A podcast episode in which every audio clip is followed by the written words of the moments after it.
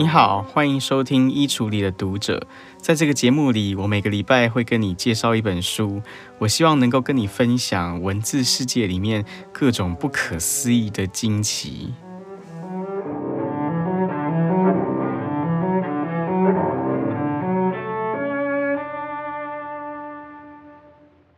我们今天的人在讨论历史的时候，往往会有一种想当然尔的态度，就是我们会觉得过去一定比现在更加的保守、更加的封闭、更加的愚昧、更加的不幸福。比如说，我在讲到经济发展的时候，我们很容易会觉得。过去的年代一定是啊、工作非常的辛苦，难得温饱，也难得闲暇下来。可是，假如你去看一些人类学者的著作的话，你就会发现，有一些人类学者，他们就主张，在农业革命发生以前的人类社会，他们其实过得非常悠哉，过得非常的闲暇。他们闲暇的程度，甚至是比今天社会的有闲阶级还要有过之而无不及的。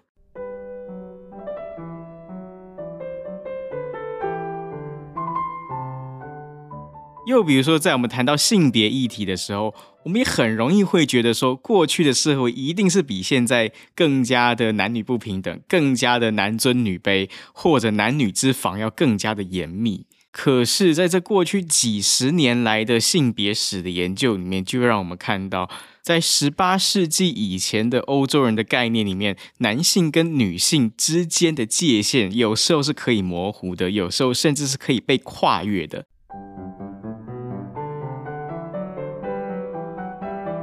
换句话说呢，所谓线性进步的史观，无论我们在讨论经济史的时候，或者无论我们在讨论政治史、在讨论性别史的时候，一个线性进步，一个不断从保守成就渐渐迈向进步、迈向开放的这样一个线性发展的史观，很多时候它其实不那么准确，很多时候它是需要被怀疑的。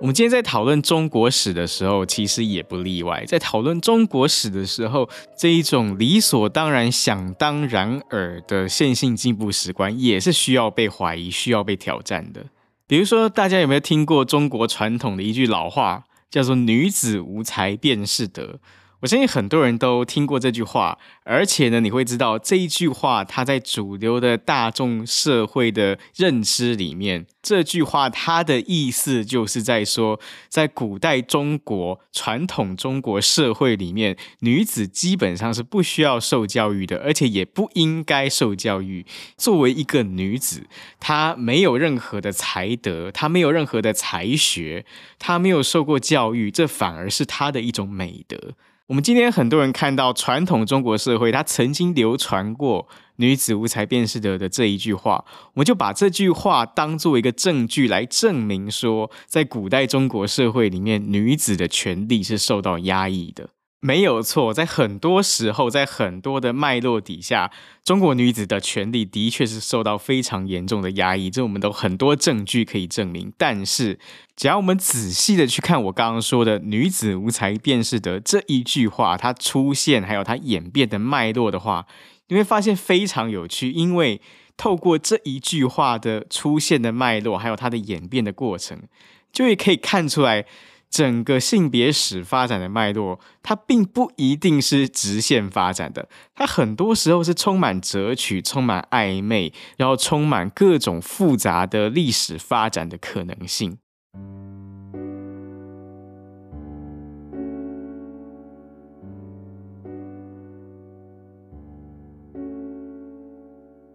首先，第一个我们不能够忽略的事实是“女子无才便是德”这一句话最早什么时候出现的？它最早是在明末的时候，在戏曲里面出现的一句台词。而我们知道，在这个时候，在明末的时候，其实它是一个中国女子的才学、中国女子的自主性都逐渐在兴起的一个年代。而且我们要看到“女子无才便是德”这一句话，真正在士人阶层里面大流行是在什么时候呢？它真正在士人阶层里面变成一个流行的一句话，是在清朝后半叶的时候。也就是到了十八世纪的时候。而到了这个时候，其实它刚好反而是一个中国女子的权益慢慢慢慢在被抬升的一个历史时期。就比如说，在十八世纪后半叶的时候，清代中国就出现了一个非常重要的文人，这个人叫做袁枚。袁枚他就是一个非常重视也非常肯定女子才学的一个文人。他不只是嘴巴上肯定，而且他还身体力行。他下面收了很多的徒弟，很多的学生，都是一些女弟子。而这一批袁枚的女学生、女弟子呢，当中的很多人也是非常的有天分，非常的有才华。这一批女弟子里面的很多人呢，就成为有清一代非常重要的女性诗人。而“女子无才便是德”这一句话。之所以会在袁枚他所生存的十八世纪后半叶成为一句知识分子阶层里面流行的词汇，正正就是因为有另外一个比较保守、比较守旧的知识分子叫张学成。张学成在他的文章里面大力的批判袁枚收女弟子的这种行为，他就引用了“女子无才便是德”的这一句话来去批判袁枚。所以才造成了“女子无才便是德”这句话，它会在十八世纪后半叶，在女子地位逐渐兴起，在女子的才学逐渐被看见的十八世纪，它成为知识分子阶层里面流传甚广的一句话，是在这样一个脉络里面，它才出现的。所以，我们今天看待过去留下来的史料的时候，我们今天看待过去留下来的文献当中的文字的时候，我们一定要非常小心，因为这些文具、这些内容。很有可能，它表面上它是在贬义女性的权利，可是有时候是正正是因为女性的权利逐渐被提高了，女性的自主性逐渐被看到了，所以才会有一些人，才会有一些知识分子要说出这么猛烈并且这么经典的反女权的话，来去压抑女性的权利。当然，我不是要说中国古代的女性权利比现在要好很多，不是这个意思。我要说的是，当我们先入为主，或我们当我们想当然耳的用一种线性发展的史观去看待历史的时候，很多时候都会出现差错，很多时候都会出现偏差。因为历史往往它不是那么直线进行的，历史它充满了迂回，历史它充满了暧昧，历史它充满了很多。不能够简单解释的复杂性，所以任何一个太过整洁、任何一个太过干净、太过漂亮的一种历史解释的框架，往往它都充满了各种各样的偏差，以及它充满了各种各样的盲点。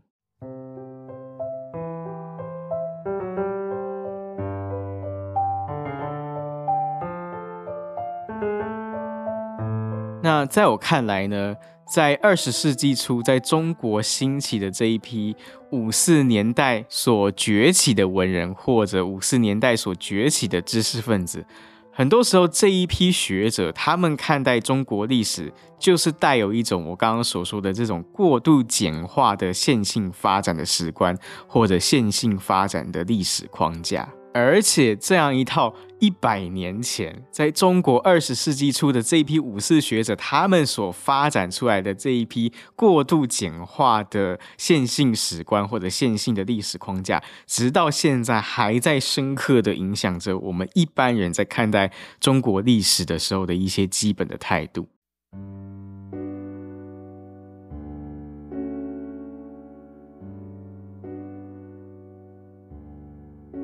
比如说，我想考考大家一个问题，就是在你记忆所及，你能够举出多少个你所记得的中国古代的重要的女性诗人？你可以讲出来几个名字？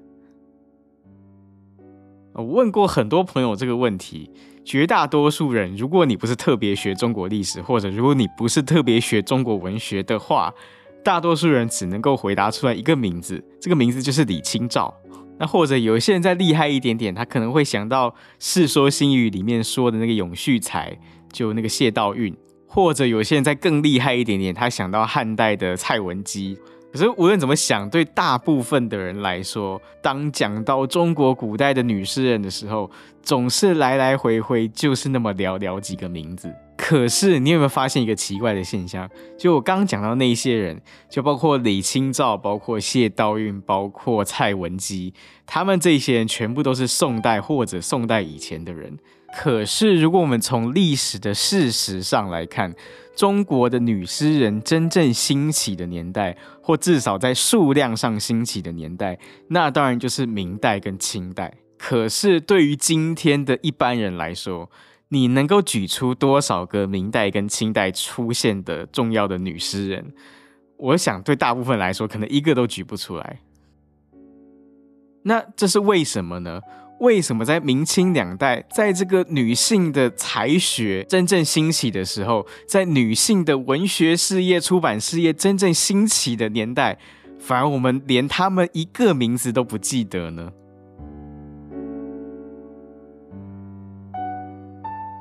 我认为，其实，在很大程度上，这就是要归咎于五四年代的学者、五四年代的知识分子，他们所建立的一套过度简化的线性发展的历史框架所导致的结果。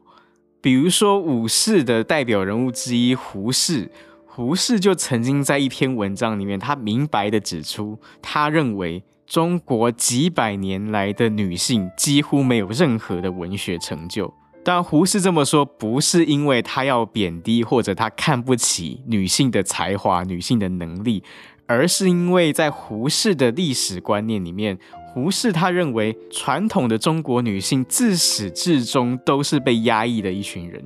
他们自始至终是被士大夫文化隔绝在外的一群人。女性，她们普遍没有受到良好的教育，她们普遍不懂得文学，或者就算她们懂了文学，她们也没有恰当的发表的管道，同时也没有一群成规模的女性文学读者需要这些作品，所以就导致明清两代数百年来的女性，她们的文学成就是乏善可陈的。这是胡适的观点。可是，你去问今天任何一个认真学习过中国文学史的学生，去问他们任何一个人，他都可以告诉你，胡适的这个观点他是大错特错。因为在明清两代，其实出现了太多又多产，然后艺术成就又高的女诗人，像比如说王贞仪，像比如说王端淑，像比如说运珠。又比如说，像是柳如是，这一些都是在明清两代重要的女性诗人，可是我们今天却很少人记住她们的名字。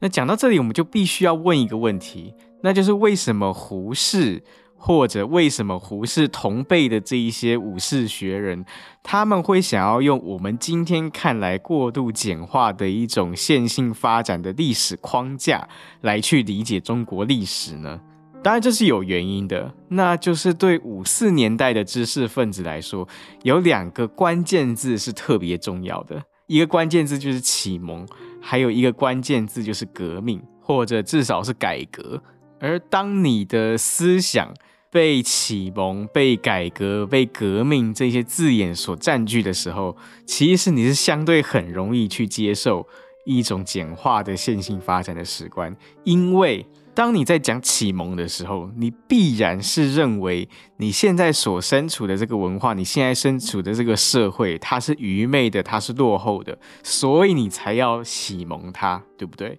或者说，当你在讲改革或你在讲革命的时候，那必然是因为你认为你所身处的这个社会，或你身处的这个社会里面的各种制度，它是陈腐的，它是陈旧的，它已经是不合时宜的，所以你才要去改革它，所以你才要去革命。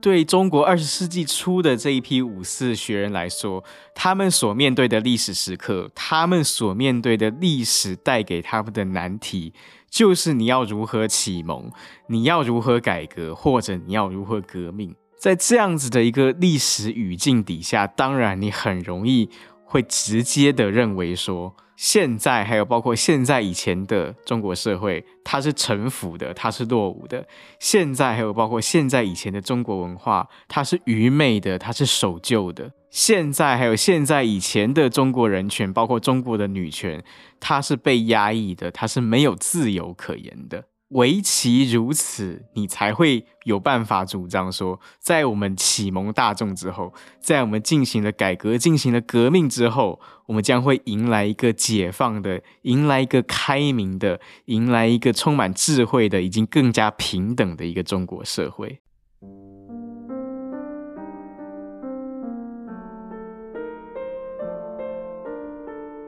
我刚刚之所以讲那一大堆，我想要带出来的一件事情，就是在一九七零年代，在一九八零年代以来，其实有很多历史学者都在对五四一代学人所规定下来的这一个看待中国历史的方法，做出深刻的反思。而他们共同所面对的问题，就是如果中国历史并不如五四学人所描绘的那样子愚昧，所描绘的那样子守旧，所描绘的那样子压抑的话，那中国历史到底还应该有哪一些层面？中国历史是不是有一些我们意想不到的进步的层面？中国历史是不是有一些我们意想不到的开明的层面？中国历史是不是有一些我们意想不到的充满现代性的层面？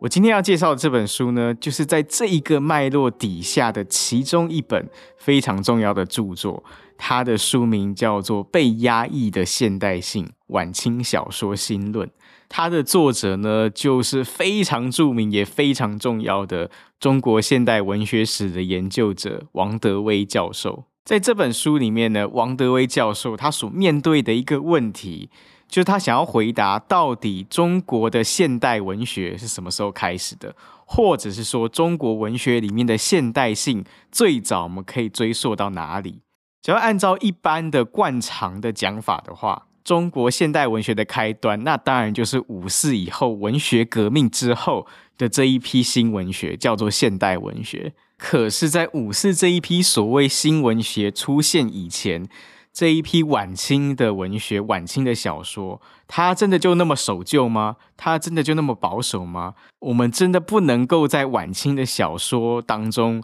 看出来什么现代性的根源吗？假如根据王德威教授的讲法的话，我们可能会得到一个非常令人惊讶的逆转，那就是他发现，在五四以前的这一批晚清小说当中，其实蕴含了很多。比五四文人所创作的新文学还要更复杂的现代性，而这种复杂的现代性里面蕴含的很多东西，其实很可能是比五四文人的主张都还要更加的激进、更加的颠覆，甚至更加后现代的一些现代性的东西，都可以在晚清这一批小说当中找到。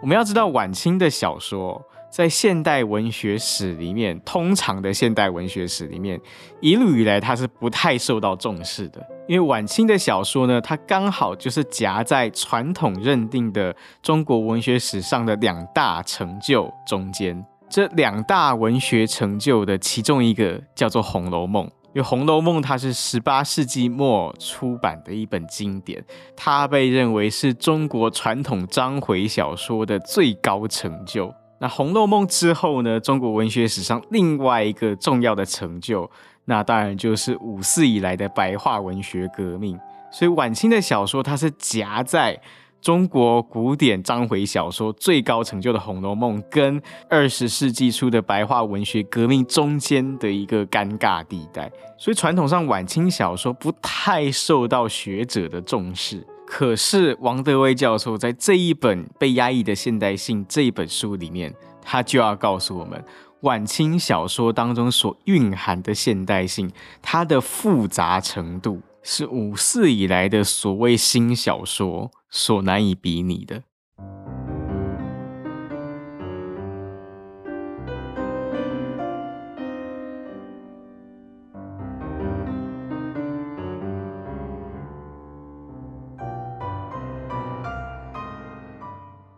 在谈晚清小说之前，有一个五四人物是不可能不提到的，这个人就是梁启超。因为梁启超对于他之后的现代文学实践，还有他之后的现代文学史的视野，都有非常非常重要的影响。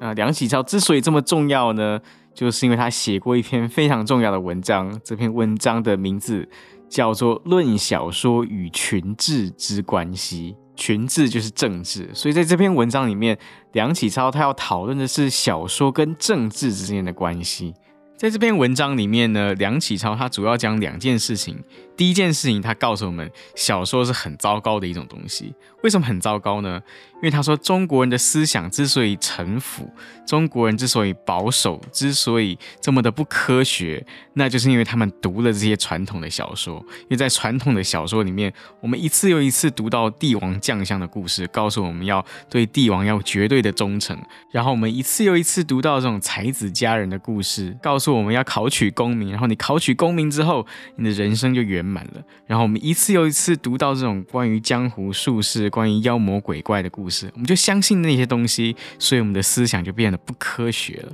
所以在梁启超看来，传统小说是一个很保守、很退步的一种东西。那怎么办呢？怎么样矫正这种陋习呢？梁启超就认为说，所以我们所有这一些有志于启蒙、有志于维新的志士人人，我们就要写自己的小说，我们要写新的小说。我们要借用小说这种移风易俗的功能，我们写新的小说，然后把新的价值观、新的科学观、新的人生观，各种新的东西都注入到我们写的新的小说里面，然后让这一些新的小说被越多人看到越好。这样一来，中国人就可以被启蒙了。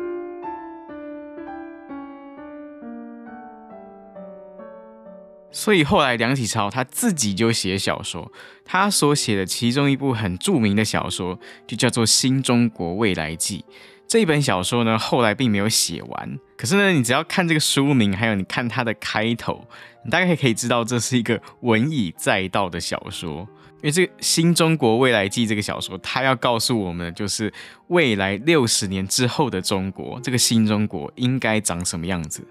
梁启超写这本小说的时候是在一九零二年，那他设定的时空场景呢是一九六二年，也就是梁启超当年写作这个小说的六十年之后，是他设定的时空背景。那一九六二年发生什么事情呢？在小说里面，一九六二年这一年是大中华民主国的五十周年纪念日，而且这一年不只是五十周年，这一年还在上海这个地方举办了上海博览会。在上海博览会的里面，有一个人正在演讲，这个人呢叫做孔弘道，孔就是孔子的孔，这个人呢，他就是孔子的第七十二代后人。那他演讲在讲什么呢？孔宏道他的演讲的题目就是中国如何缔造民主，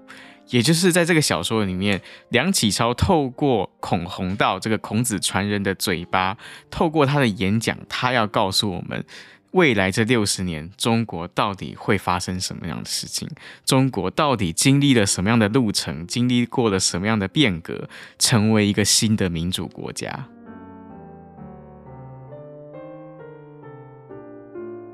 我想请大家注意一件事哦，我们常常说未来是不确定的，没有人知道未来会发生什么事。在小说的世界里面，小说的想象世界里面，未来当然更可能是多种多样的。但是很吊诡的，在《新中国未来记》这个文以载道的这个政治小说里面，未来好像已经是固定的。梁启超设定的这个一九六二年的小说场景，他仿佛已经在为我们规划出来一个中国未来应该要走的道路。所以王德威教授他就告诉我们，在五四学人他们所理解的现代性里面，包括在梁启超透过小说所表现出来的文学现代性里面，那一种现代性，它是一个单一的现代性，它是一个单声道的现代性。它是一个在现在当下就已经设定好未来方向，甚至未来终点的一种现代性。可是，如果你拿梁启超的这个新中国现代性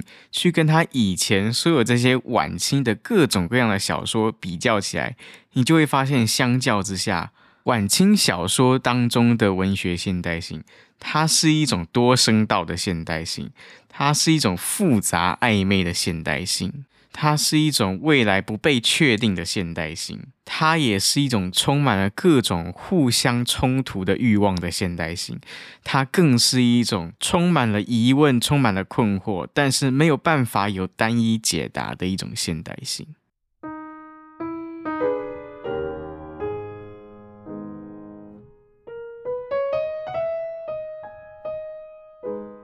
比如说，王德威教授他就讨论到一本在晚清的时候相当流行的一个小说，叫做《荡寇志》。荡就是扫荡的荡，寇就是寇仇的寇，志就是《三国志》的志。《荡寇志》就是扫荡寇仇的记录，这样的意思。《荡寇志》这个小说呢，其实它就是继承了《水浒传》以来的这种侠义小说的传统。其实这个小说它基本的结构就跟《水浒传》很像。所以他讲的就是原本这些社会上的各路英雄好汉，他怎么样因为受到地方上这些恶霸豪绅的压迫，然后逼不得已被逼到一个境界之后，他只好落草为寇，变成强盗的这样一种故事。其实这种侠义小说，它必然会有一种公式。它必然在一开始的时候会让你看到一种社会秩序的崩坏，它会让你看到一种正义的失落。就比如说，在传统的经典的这个施耐庵的《水浒传》里面，为什么这些人这些梁山伯好汉他们要落草为寇？那就是因为他们受到地方豪绅、地方恶霸的欺压，被他们欺负，甚至他们可能受到官府这些贪官的欺压、欺负，他们走投无路之后。他们只好被逼上梁山，所以好汉被逼上梁山的过程，它其实就是一个原本秩序的崩解，它同时也是一个正义失落的过程。而他被逼上梁山之后，他重新找到了一群朋友，他重新融入了一个社会。这时候秩序恢复了，这时候正义恢复了。可是这个时候，另外一重的失序跟另外一重的正义失落又回来了。那就是站在官府的角度来说，梁山伯的存在本身，这群盗贼之所以能在大宋国里面存在，这其实本身就代表了一种秩序的失落，以及一种正义的失落。所以在《水浒传》的后半部。它的剧情就是在讲这一些被逼上梁山做强盗的这一群一百零八条好汉，他怎么样接受大宋国的招安？因为这时候大宋国他受到很多逆贼的反叛，所以朝廷就决定要对这些梁山伯好汉对他们招安，借用梁山伯好汉的力量去弭平这些叛乱。所以，我们看到在《水浒传》最后结局的时候，它是一个相当悲剧式的结尾。这一群一百零八条好汉，几乎大部分他们就在被招安之后，然后他们在这个米平叛乱的过程当中，他们大部分就战死了，或者就流散了。可是，它虽然是一个悲剧性的结尾，可是它同时又是另外一个意义上的秩序的恢复，以及它是另外一个意义上的正义的恢复。所以到这边，我们就可以看出来一个传统侠义小说的根本的模式，那就是它是一个秩序不断失落、正义不断失落，但是在小说叙事的过程当中，正义又不断被寻回，秩序不断被寻回的这样一个来回往复的过程。可是，在我刚刚说的这个晚清的《荡寇志》这一本侠义小说里面，你会发现那个来回往复的过程它消失了。它不再是一个正义不断失落，然后又不断被寻回的过程，它是一个正义一旦失落就失落到底的一个过程。就是在《荡寇志》这个小说里面，这一些落草为寇的盗贼们，他们不但神通广大到一个不可思议的程度，甚至他们还挟洋自重。就他们找到了一个懂得利用现代科技的洋人来帮助他们，然后这洋人就发明了各种各样的机关，发明了各种各样未来世界的科技。他们运用这一些新的兵器、新的机关，就把所到之处所有这些官府的官兵都杀个片甲不留。所以，这是一群几乎不可能被战胜的盗贼，这是一群几乎不可能被战胜的一群罪犯。那个小说最后怎么结束呢？最后官府这一边，他们就是靠着中国传统的方术跟妖术，他们调派天兵天将来帮助他们，才终于米平了这一些盗贼。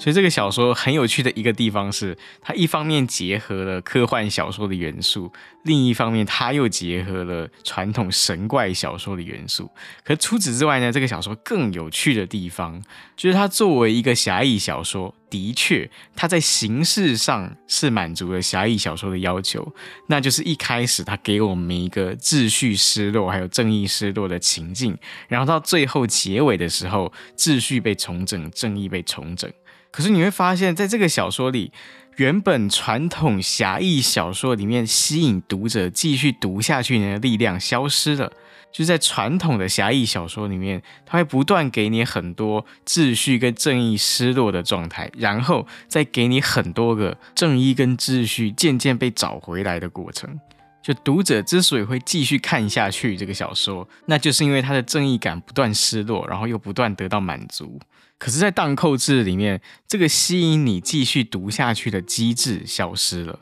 因为在小说绝大部分的篇幅里面，这一群盗贼实在太过强大了，所以那是一个秩序不可能被恢复，那是一个正义不可能被寻回的一个状态。那在荡寇志里面，它是靠着什么要去吸引读者读下去呢？很吊诡的，它吸引读者的地方，它最大的卖点。那就是他去描写这群盗贼，他如何极尽可能的作恶，他如何可能用最精良、最前端的科技来打败官府。只有到了最后不可收拾的时候，官府这边他才调动了天兵天将，把这些盗贼给制服。因为最终他的确是被官府制服了，所以你可以说，在形式上，这确确实实是一本侠义小说。可是很吊诡的，在这个侠义小说的框架里面，《荡寇志》这个小说它真正的卖点，它真正描写的最精彩的地方，反而是这种罪恶的嘉年华的狂欢，是那种不可被战胜的失序，是那种不可被寻得的正义。而在这种极尽可能的失序跟极尽可能的不正义里面，读者他才得到了一种阅读上的快感。所以不得不说，虽然《荡寇志》这个小说，它在形式上是传统侠义小说的形式，可是，在精神上，它却是违逆了，或甚至是颠覆了这个传统。甚至我们可以说，它是在一个传统侠义小说的框架底下，为这个小说的读者去撑开了一个在传统君权秩序之外的一个欲望的空间。在这个新的欲望空间里面，他可以去欲望一个嘉年华式的混乱，他可以去欲望一个嘉年华式的罪恶，或者他可以去欲望了一个交杂的科幻又交杂的神怪的一个魔幻空间。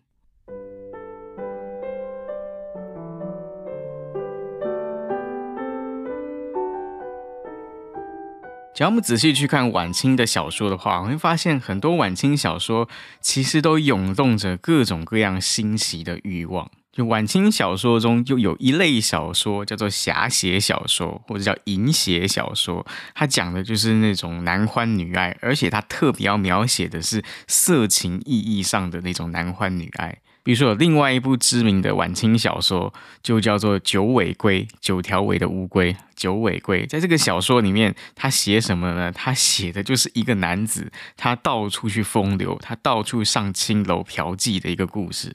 那当然，上青楼嫖妓这不是一个新鲜的欲望。可是，在《九尾龟》这个小说里面，作者张春帆他写了一个很特别的东西，那就是他把这种情色的欲望跟国族的命运，还有国族的历史给它缠绕起来。就《九尾龟》呢，他就写到一个场景，他就写到这个主人公，这个每天到处逛妓院的这个人，有一天在青楼里面碰到一个很特别的女子，那这个女子就是赛金花。那赛金花其实她在历史上是真有其人哦，她是晚清的一个著名的交际花。这个赛金花呢，她一生结过三次婚哦，三次都是跟当时大清国的政商名流结婚。而且呢，坊间还传说，就赛金花跟当时八国联军的统帅瓦德西有过一段私情。这段传说中的私情呢，它非常脍炙人口，很多的晚清小说其实都写到这个故事。比如说，另外一个更有名的小说叫《孽海花》，就是写到赛金花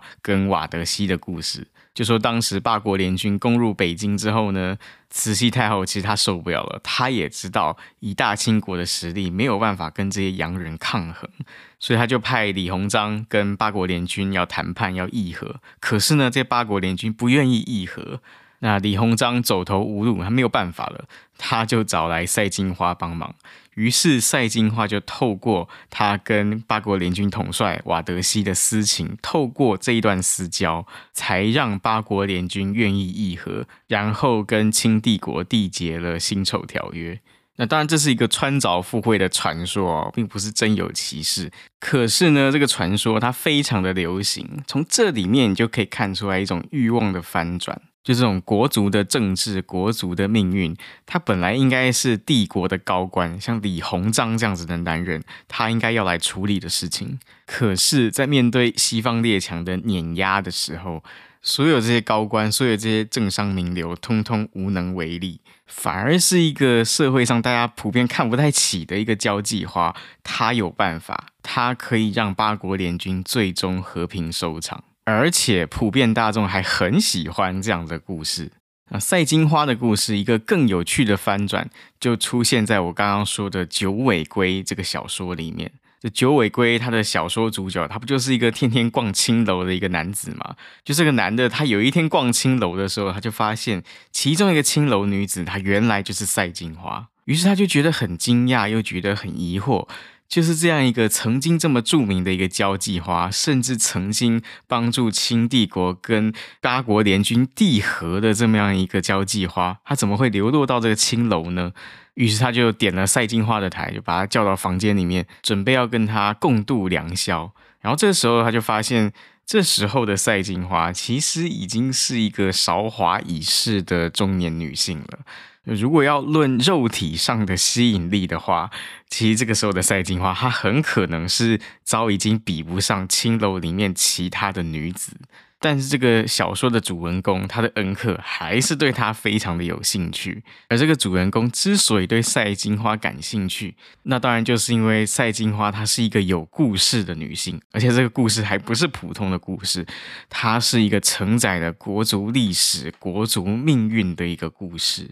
所以，透过消费赛金花，与其说他是在消费赛金花的情色的肉体，不如说他其实是把赛金花的故事背后所承载的国族的命运，赛金花背后所承载的庞大的国族的政治、国族的历史，通通都给他情色化了。所以，透过赛金花的传奇，还有透过九尾龟这个小说，我们会看到的是，在晚清小说里面，原本我们预设它应该是要沉重的国族的政治，我们预设它应该是要庄严的国族的命运或国族的历史。它都可以变成一种狭逆的对象，它都可以变成一种被性欲化的对象，而这种狭逆、这种欲望，却是在五四版本的现代小说当中所不会看到的。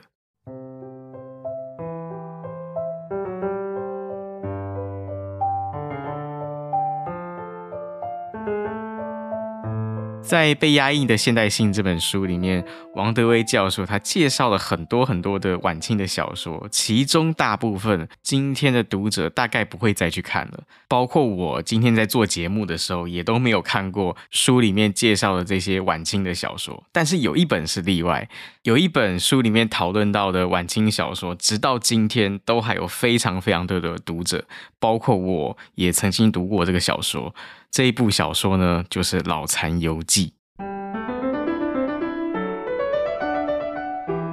我觉得王德威对《老残游记》的讨论特别有意思，而且很适合用来总结今天这本书关于晚清小说现代性的内容。《老残游记》这个小说，它显示出来其中一个晚清小说的特点，那就是文类上的混杂。就《老残游记》这个小说到底是哪一个类型的小说？其实你很难去分辨。比如说，你可以说它是一个游记，它的确就是一个主角到处游历的过程。但当然，它又远不止如此。假如根据鲁迅的说法的话，鲁迅是把这个小说分类叫做谴责小说。因为这小说里面的确是有在谴责现实当中的一些怪异甚至不公平的现象，但其实我们也完全可以把《老残游记》归类成是一部侠义小说，因为这故事的剧情就是这个主角老残，他到处游历，然后到处碰到这种不公义的事情，然后他就帮忙这些受压抑、受欺负的小人物，要帮他们伸冤，要帮他们伸张正义。除此之外呢，王德威教授他还提醒我们，《老残游记》这个小说，他甚至还曾经受到西方侦探小说的影响。比如说，《老残游记》里面就讲到老残，他有一天就碰到一个冤案，那这个冤案是牵涉到一个一家十三口通通被毒杀的一起案件。那这个牵涉到一家十三口的惨案是谁干的呢？当时的官员就认为是这一家人的媳妇所干的，是这一家人的媳妇在月饼里面下了砒霜，然后毒杀了他们一家十三口。其实，就算你没有看过《老残游记》，如果你看过这个港片周星驰的电影《九品芝麻官》的话，你大概也会知道这个故事怎么发展哦。因为《九品芝麻官》里面的那个七情士毒杀了七家十三口的这个故事的情节，就是来自于《老残游记》的这个段子。那这个七情士呢，在小说里面叫做贾卫士。这个贾卫士他当然是含冤的，但他在官府的地牢里面就被屈打成招。那最后是靠着老残用他逻辑推理的方式，然后才解救了贾卫士。那有趣的地方在哪里呢？有趣的地方是，如果我们把《老残游记》看作是一个侦探小说的话。那照西方侦探小说的传统，侦探小说它总是要去发现一些本来被隐蔽的真相。在《老残游记》这个小说里面，被发现的那个真相到底是什么？其实远远不只是贾卫士是无辜的如此而已。更重要的是，老残他会发现，所有这些小说里面下错判断，然后冤枉好人的这些官员，往往他们都是自命清廉的清官。他们非常的廉洁，他们非常的洁身自爱，他们非常的遵守道德规范。可是最最祸国殃民的，往往就是这么一群人。就比如说《老残游记》里面讲到另外一个很著名的案件，就是黄河溃堤。有这么一个治水的官员，同样是清官哦，他听信了据称是南方一个大才子、一个读书人的建议，他要重新更改黄河堤防的设计，结果反而造成黄河决堤，然后死了几千几万的人。所以，假如我们把《老残游记》看作是一部侠义小说的话，也会非常有意思，因为侠义小说，如同我刚刚讲的。它是一个首先会给你一个正义跟秩序失落的状态，然后接着再给你一个正义跟秩序被寻回的一个过程。在小说里面，《老残游记》的老残，他的确是一个有正义感的一个正义之士。他透过他的热心，他透过他的智慧。他帮助了很多蒙受冤屈的小人物，他帮助了很多受苦受难的人，所以我们的确好像可以把《老残游记》看作是一个侠义小说。可是它又跟传统的侠义小说很不一样，因为在传统的侠义小说里面有一个固定的模式。那就是为什么正义会不彰显？为什么秩序会失落？最根本的原因，那就是因为有乱臣贼子，或者是因为有这些倒行逆施的贪官污吏。像比如说，在《水浒传》里面，这个贪官污吏的代表就是高俅嘛。有高俅这样子的贪官污吏，他在朝廷里面榨取民脂民膏，然后蒙蔽皇帝的双眼，让皇帝看不到真相，于是这个社会就败坏了，于是国家就衰亡了。可是，在《老残游记》里面，真正祸国殃民的这些人都不是贪官污吏，而是这一些最遵守传统道德、最洁身自爱也最清廉的这一批清官。是这一些清官才是真正造成社会败坏、造成这么多人伦悲剧的根源。于是这个时候问题就来了，事情就麻烦了，那就是到底要怎么样恢复秩序？到底要怎么样找回正义？在传统的侠义小说里面，这个问题是很好回答的，那就是你只要把这些贪官污吏把他们拖下台，把他们惩奸除恶之后。正义就彰显了，社会秩序就恢复了。可是，在《老残游记》里面，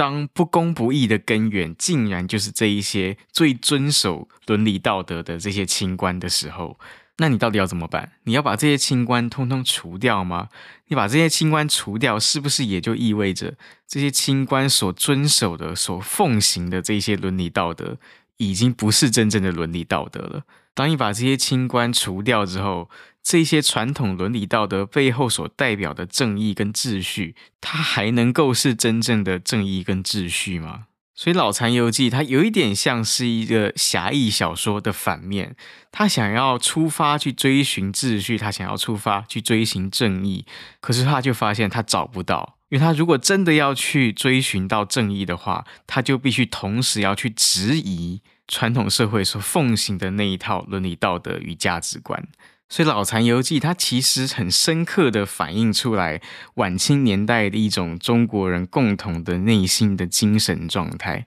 那就是到底什么是真正的公理，到底什么是真正的正义？所有人都在问这个问题，但是所有的人也都没有办法真正找到一个唯一正确的答案。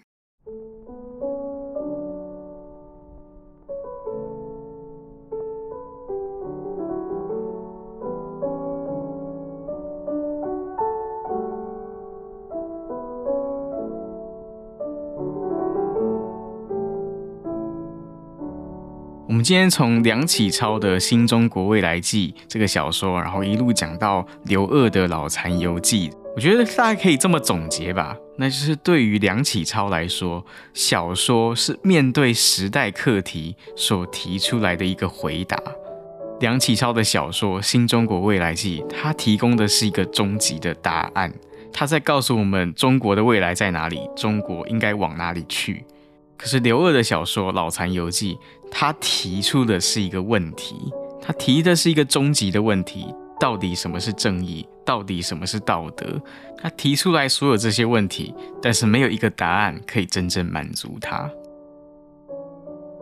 所以，透过王德威教授的《被压抑的现代性》这本书，透过他去考察所有这些晚清小说，我们看到的是一个晚清的一个复杂的图像。在晚清的小说里，我们可以看到人们在渴望正义，在渴望秩序。可是同时，我们也可以看到人们在渴望混乱，渴望犯罪。这是一个社会的崩坏，可以在小说里面被当作卖点来贩卖的一个时代。甚至这是一整个民族的命运，一整个民族的历史，都可以拿来欲望，都可以拿来消费的一个时代。这是一个人人都在提出问题，人人都充满了很多困惑的时代，在这同时，也是一个没有人知道答案的时代。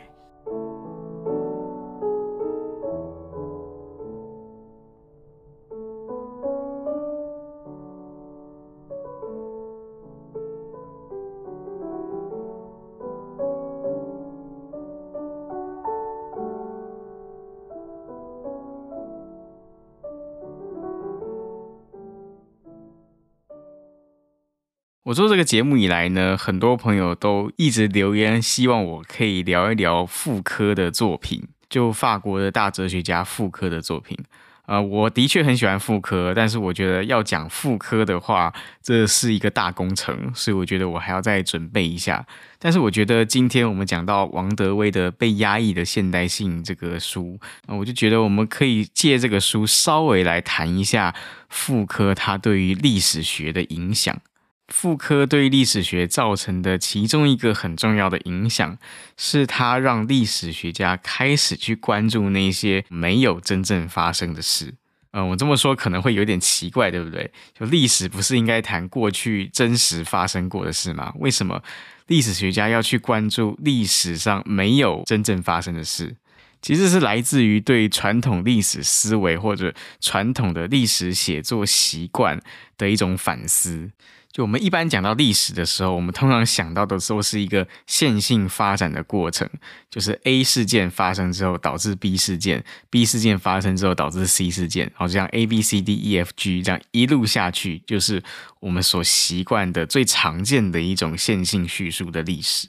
可这其实是我们站在现在这个时间点，我回头看。我们拥有一种后见之明，在这个后见之明里面，我们才会觉得历史好像是单一线性发展的。那事实上，如果你回到一百年前，或你回到一千年前，那个时候的人对于未来的想象，跟后来真正发生的事之间，可以有非常大的差距。所以，如果我们真的回到过去某一个特定的时代的话，我们必须要认识到，对当时的人来说，很多我们现在认为不可能发生的事情，当时的人可能真的认为它会发生，或者是反过来，我们现在的人认为肯定会发生的事情，当时的人可能觉得它不可能会发生。比如说，我们这个节目以前有聊过十九世纪以来的进步史观，十九世纪或至少是十九世纪的欧洲，它是一个科学技术不断进步的一个时代，它也是一个公民的权利不断在扩张，社会越来越好、越来越繁荣的一个时代。所以理所当然，十九世纪有一种乐观的心态，他相信历史会是不断不断往前进步的。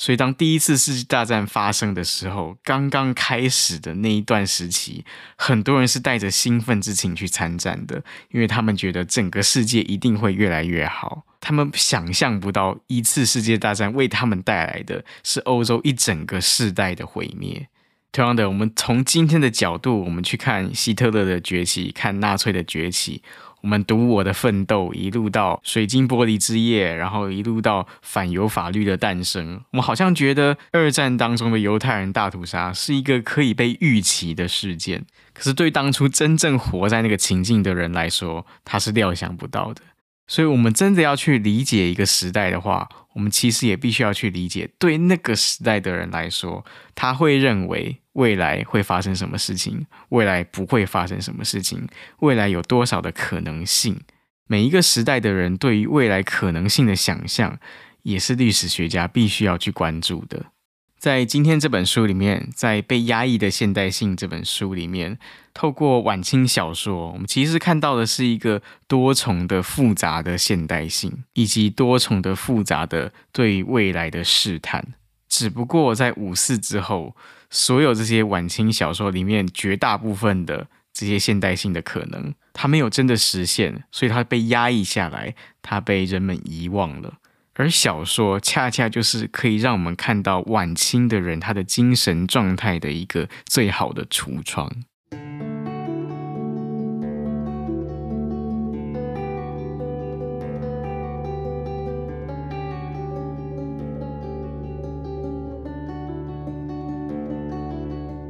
我们这个节目的惯例是，每到最后尾声的时候，我会跟你分享一首我联想到的音乐。今天呢，讲到晚清小说，讲到晚清小说当中种种被压抑或甚至被遗忘的现代性，这就让我忍不住想到巴洛克时代一个曾经被音乐史遗忘的一个作曲家，那就是史卡拉第。史卡拉第这个作曲家他很特别，他特别的其中一个地方，就他出生的年份很巧合，他是跟巴赫同一年出生的。而且，其实我们以今天的眼光来看，史卡拉第他的才华，史卡拉第他的音乐成就，其实不下于巴赫。在今天，巴赫他被尊称为音乐之父，就不管你学音乐或不学音乐的人，一定都听过巴赫。可是今天，假如你不是乐迷的话，假如你不是学音乐的，大概蛮少人会听说过史卡拉第的。啊，其中一个最主要的原因，就是因为史卡拉第他的作曲生涯最重要的根据地就是在西班牙。史卡拉第他本身是一个意大利人，可是后来他因为工作的关系，他去到西班牙，所以他人生精华的时光，最主要的作曲的年代都是在西班牙。那就当时的音乐环境，就当时的音乐史的发展来说，西班牙是一个比较边缘的一个地区。在整个当时古典音乐的传承系统里面，西班牙不是那么重要，所以后来很大程度上，史卡拉第他被遗忘了。可是也正是因为他的根据地在西班牙，他开展出来一种很独特的音乐，那就他的音乐，它融合了很多西班牙当地的民谣的元素，还有西班牙的舞蹈的元素。今天很多人听史卡拉蒂的键盘作品的时候，都会觉得它其实很像我们今天听到的这种西班牙风情的佛朗明哥的舞蹈或佛朗明哥的音乐。甚至有人尝试过，他在跳佛朗明哥的舞蹈的时候，他是用史卡拉蒂的音乐做伴奏，然后发现完全没有任何违和感。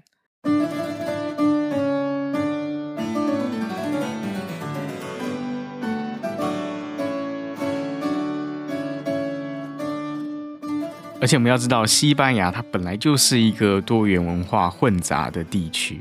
首先，它是欧洲大陆的一部分，所以当然它曾经接受过基督宗教的影响。可是我们要知道，西班牙它曾经有长达九百年的时间是由穆斯林所统治的，所以它有接受到伊斯兰音乐的影响，它有接受到阿拉伯音乐的影响。同时，我们还要注意到。在西班牙所在的伊比利半岛的南边往下走，就会碰到非洲大陆。所以西班牙当然它不可避免的也有受到非洲音乐的影响。所以在这样一个文化混杂的西班牙开始作曲的斯卡拉蒂，它很自然的就吸收了、融合了所有这些混杂文化的音乐元素。所以你去听他的音乐，你就会听到好像跟巴赫的音乐有一些不太一样的律动感，或者有一些不太一样的抒情性。我甚至还听过有人说，史卡拉蒂他后来所发展出来的键盘演奏的体系，也跟后来巴赫发展出来的键盘演奏的方法都不太一样。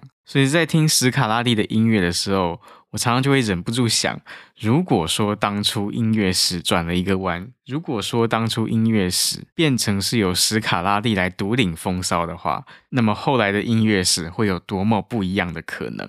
所以今天我想要跟你分享的就是一首史卡拉蒂的曲子，这首曲子呢，就是他的 G 大调的键盘奏鸣曲，作品编号是 K 四七一。我要放的这个版本呢是。著名的华人音乐家、华人钢琴家傅聪先生，他在一九六二年的时候所演出的版本。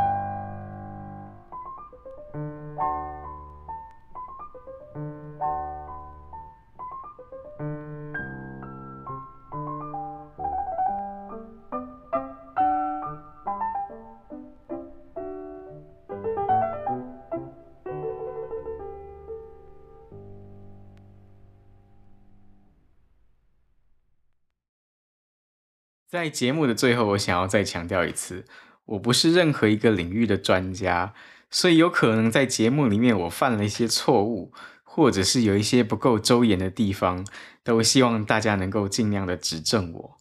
如果你是用 iPhone 收听的话，我欢迎你到 Apple Podcasts 这个 APP 里面找到我的节目，滑到最下面就可以留言给我。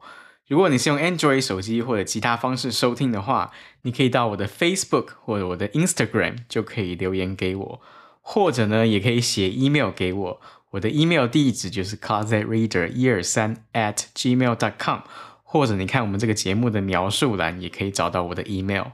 今天最后还是谢谢你的陪伴，啊、呃，我很奢侈的希望这个节目的听众都能够成为我的良师益友。我们下次再见。